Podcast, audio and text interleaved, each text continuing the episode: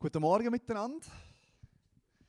Ich wurde gebeten, heute Morgen auf Hochdeutsch zu predigen und äh, das heißt, wenn ich euch zu schnell bin, dann macht einfach einmal so. Dann sehe ich das auch und dann versuche ich mich ein bisschen abzubremsen.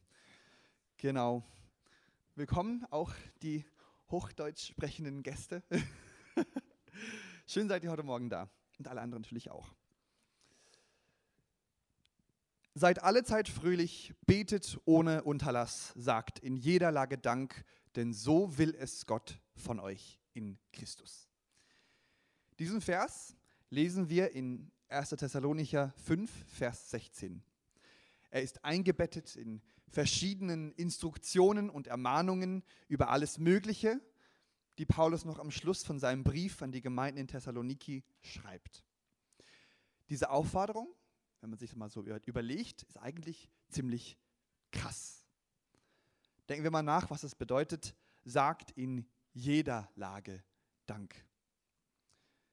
Ich möchte in dieser Predigt heute Morgen drei Situationen schildern und dann zu jedem kurz etwas sagen, was diese Aufforderung in jeder Lage Dank zu sagen betrifft.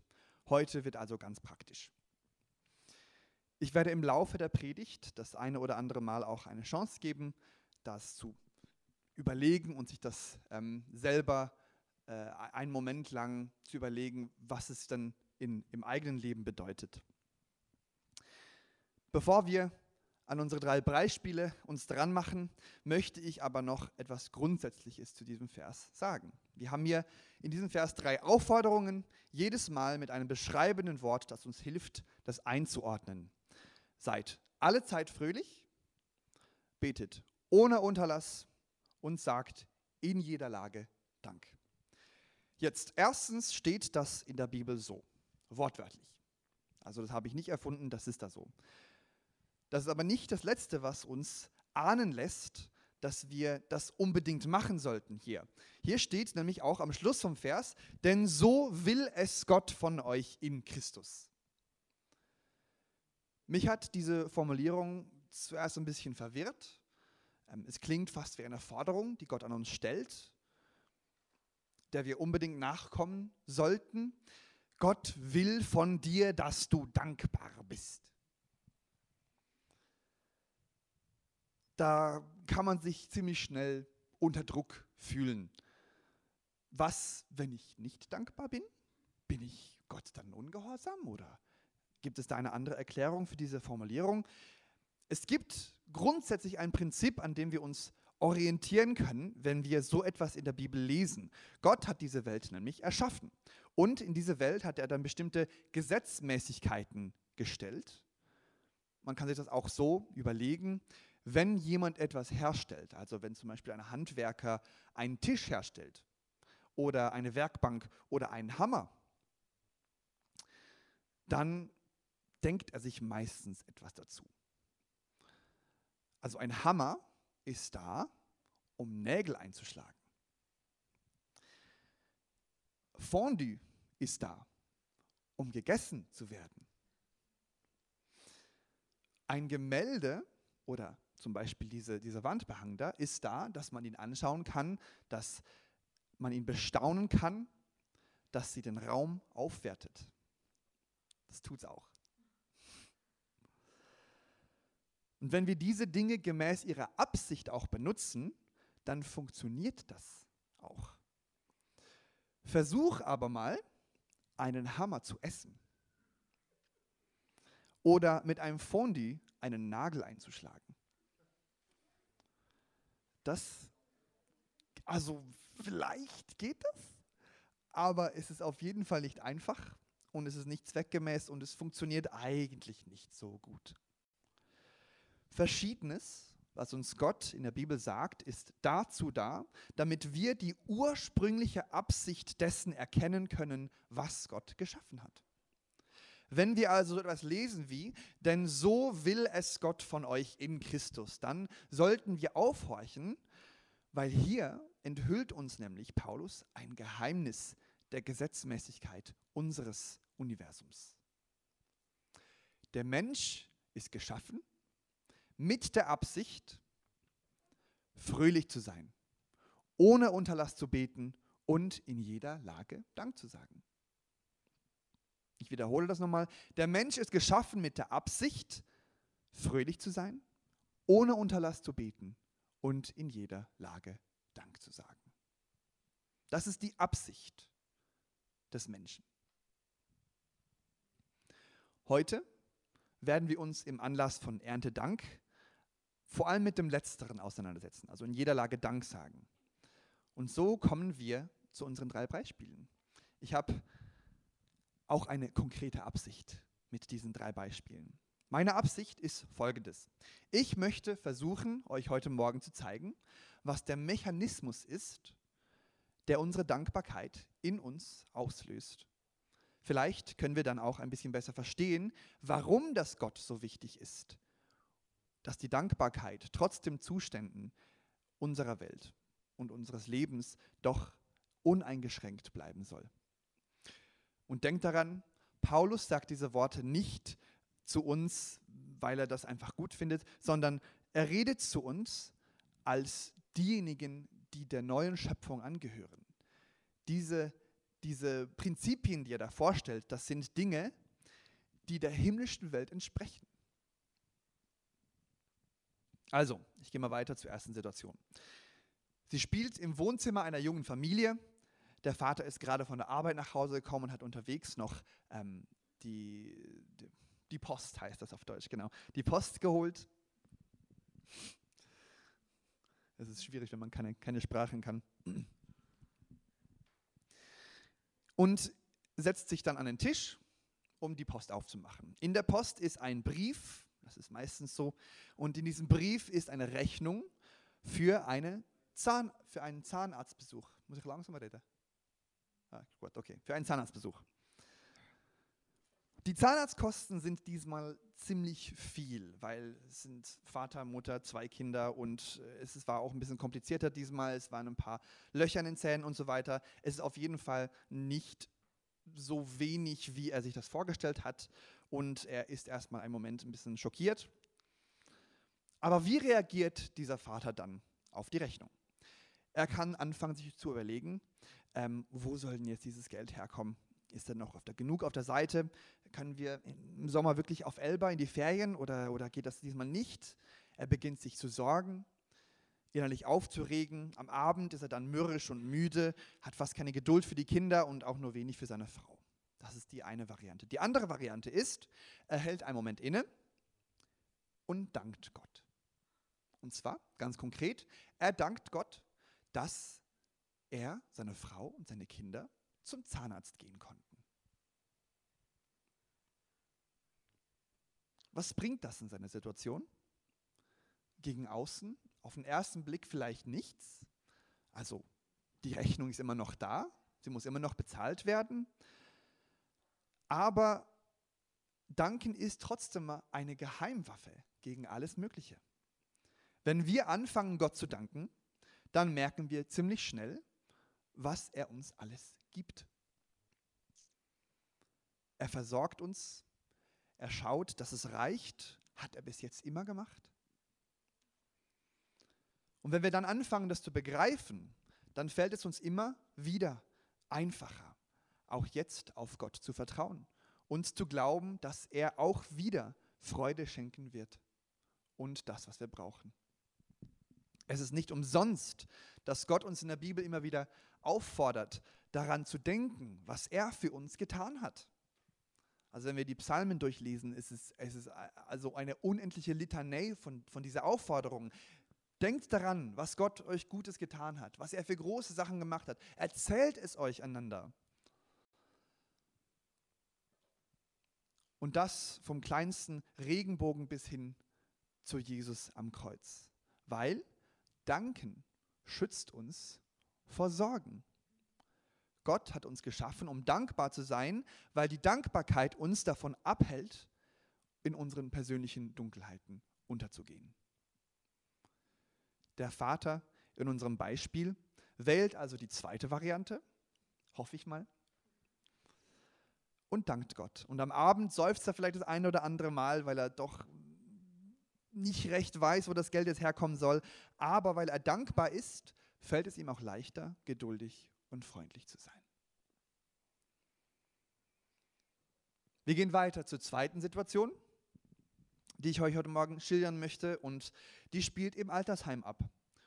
Rosa und Harry sitzen gegenüber im öffentlichen Stubenbereich. Auf einmal geht die Tür auf und Amanda läuft hinein. Amanda ist schon über 90, geht nur schwerfällig mit dem Rollator und läuft langsam durch den Flur, setzt sich dann tief seufzend in den Sessel neben Rosa. Kaum sitzt sie, beginnt sie schon zu stöhnen. Eine Pflegerin bringt ihr den Kaffee, vergisst aber, dass Amanda ihn mit Zucker nimmt. Amanda nimmt einen Schluck, beginnt laut über sie zu lästern und schimpfen, als Rosa sich ihr zuwendet und sagt, na, also bist ziemlich schlecht aufgelegt heute, was? Da beginnt sie laut zu klagen. Ja, heute war mein Sohn wieder mal da, dieser Taugenichts. Nichts als Schwierigkeiten hat er mir gebracht, mein ganzes Leben lang. Von dem Moment, als ich schwanger war, wusste ich, jetzt ist es vorbei mit dem einfachen Leben. Und dann, als er in die erste Klasse kam, da wurde es mir ziemlich schnell klar, dass er nicht besonders schlau ist. Und sowieso hat meine Mutter ihn immer bevorzugt. Meine eigene Mutter liebte diesen Jungen mehr als mich. Und so weiter geht das.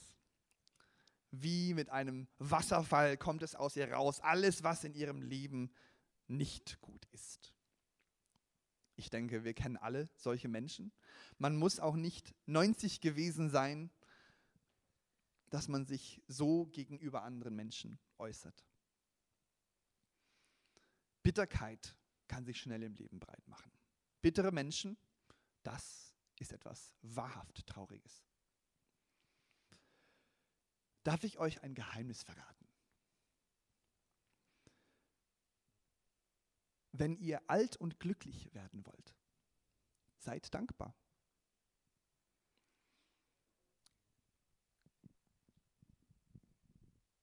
Dankbarkeit hält uns auch glücklich. Dankbarkeit, wenn sie nicht einfach aufgesetzt ist, fordert von uns nämlich eine gewisse Perspektive im Leben. Eine bittere Person schaut aufs Leben zurück und sieht nur Versäumnisse.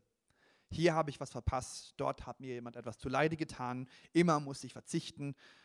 Was daran erkennbar ist, ist, dass alles, das sind alles Dinge, in denen sich die Person auf sich selbst bezieht. Bitterkeit ist nichts anderes als enttäuschte Selbstbezug. Und eine dankbare Person, im Gegenteil, schaut zurück auf ihr Leben und sieht Gaben, sieht Geschenke, sieht Möglichkeiten. Vielleicht sieht sie auch hier und dort Vergebung, Wiedergutmachung. Dankbarkeit bezieht sich nämlich immer auf etwas von außerhalb von uns selbst. Wenn wir Gott zum Beispiel danken, und das in jeder Situation, wie es in unserem Vers heute Morgen heißt, dann zeugt das von einer Lebenshaltung und einer Perspektive, bei der wir immer auf etwas, was außerhalb von uns selbst kommt, beziehen. Ein ganz großes Beispiel ist da, Gott hat unsere Sünden vergeben und unsere Verschuldungen weggewischt. Wenn wir das in unser Dankbarkeitsvisier nehmen, dann verschwinden schon mal eine ganze Kategorie von Gründen, bitter zu werden. Gott will, dass wir uns in allem auf ihn beziehen, weil er nämlich gut ist, weil er es gut mit uns meint und alles daran setzt, dass, dass wir eine Beziehung mit ihm haben können und die Beziehung tief und gut und wunderbar sein kann. Dieser Bezug auf ihn, auf Gott, gehört zu den Gesetzmäßigkeiten, die er im Menschen eingebaut hat. Darum ist es auch eine Tragödie, wenn Menschen von Gott nichts wissen wollen, weil von Gott wissen, dafür ist der Mensch geschaffen. Dankbarkeit hilft uns also, von uns wegzuschauen und auf Gott zu schauen. Und sie schützt uns vor Bitterkeit. Dann kommen wir zu der dritten Situation, die ich heute Morgen schildern möchte. Sie spielt an der Straßenecke hinter dem Bahnhof ab. Drei Obdachlose sitzen da und frieren im Spätherbstwind. Sie heißen Jonas, Abdul und Pele. Alle drei haben Hunger. Ohne Erfolg haben sie Vorübergehende seit Stunden eigentlich gefragt um etwas Kleingeld oder etwas zu essen. Jonas ist langsam ein bisschen ungehalten. Ein Fußgänger tut zum Beispiel so, als ob er ihn nicht sehe, und Jonas läuft ihm nach und flucht ihm noch in den Rücken. Als dann einige Minuten später eine junge Frau ihm doch etwas zu essen in die Hände drückt, nimmt er es wortlos mit einem fast wütenden Blick, setzt sich in die Ecke und verspeist. Abdul und Pele schauen zu, aber wagen nicht wirklich, um einen Biss zu fragen. Etwas später kommt dann jemand anders vorbei. Er hat Pele schon letzte Woche gesehen, damals gesehen, dass er gefroren hat und heute bringt er ihm eine warme Mütze, einen Schal und einen Pulli. Der Schal ist riesig, warm und wollig, wunderbar. Pele freut sich sehr, hat ja schon mehr als eine Woche hier gestanden und gefroren, bedankt sich herzlich, setzt sich hin, um sich ein bisschen aufzuwärmen. Als er sich umsieht, sieht er die anderen beiden. Abdul hat eine Glatze und verliert viel Hitze über den Kopf. Also geht Pele zu ihm, drückt ihm freundlich die Mütze in die Hand. Sie schauen beide zu Jonas rüber, aber der sitzt immer noch still in seiner Mahlzeit vertieft im Eck und ist nicht ansprechbar. Darum gibt Pele Abdul auch noch den Schal und zusammen setzen sie sich hin und wärmen sich in ihren neuen Überzügen. Das dritte Prinzip, das ich heute Morgen mit euch teilen möchte, ist folgendes. Dankbarkeit hilft uns, selber großzügig zu werden. Die Bibel sagt uns in 2. Korinther 9, Vers 7, dass Gott einen fröhlichen Geber lieb hat. Fröhlich geben kann nur, wer selber dankbar ist für das, was er bekommt und hat. Ein Mensch, der nicht dankbar ist, hat nie genug. Und erst recht nicht genug zum Teilen. Gott will, dass wir einander helfen, wenn jemand etwas braucht. Und wenn wir dankbar sind, dann können wir das auch machen. Dann können wir uns leicht vor dem trennen, was wir haben. Es wurde uns ja gegeben und wir haben uns ja darüber gefreut.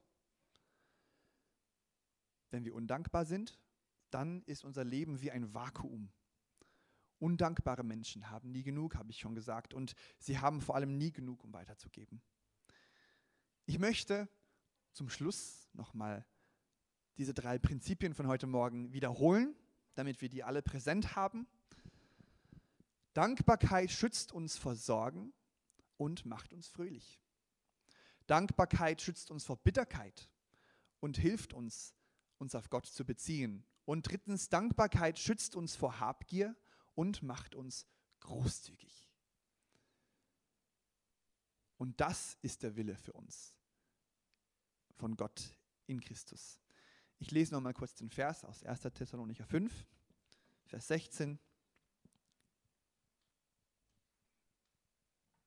Ja, 5, nicht 4. Seid alle Zeit fröhlich, betet ohne Unterlass Seid dankbar in allen Dingen, denn das ist der Wille Gottes in Christo Jesus an euch. Gott will, dass wir fröhlich, glücklich und großzügig sein können. Das ist der Wille Gottes für uns in Christus. Und sein Weg dorthin ist die Dankbarkeit. Darum wollen wir uns doch Mühe geben in der nächsten Woche, wenn wir vielleicht in eine Situation kommen, wo wir ähm, ja, wo uns der, der, der, Teppich unter den Füßen weggezogen wird oder wo wir nicht ganz sicher sind, wo wir jetzt, was wir jetzt machen sollen oder was Gott damit will, finden wir doch Gründe, um dankbar zu sein.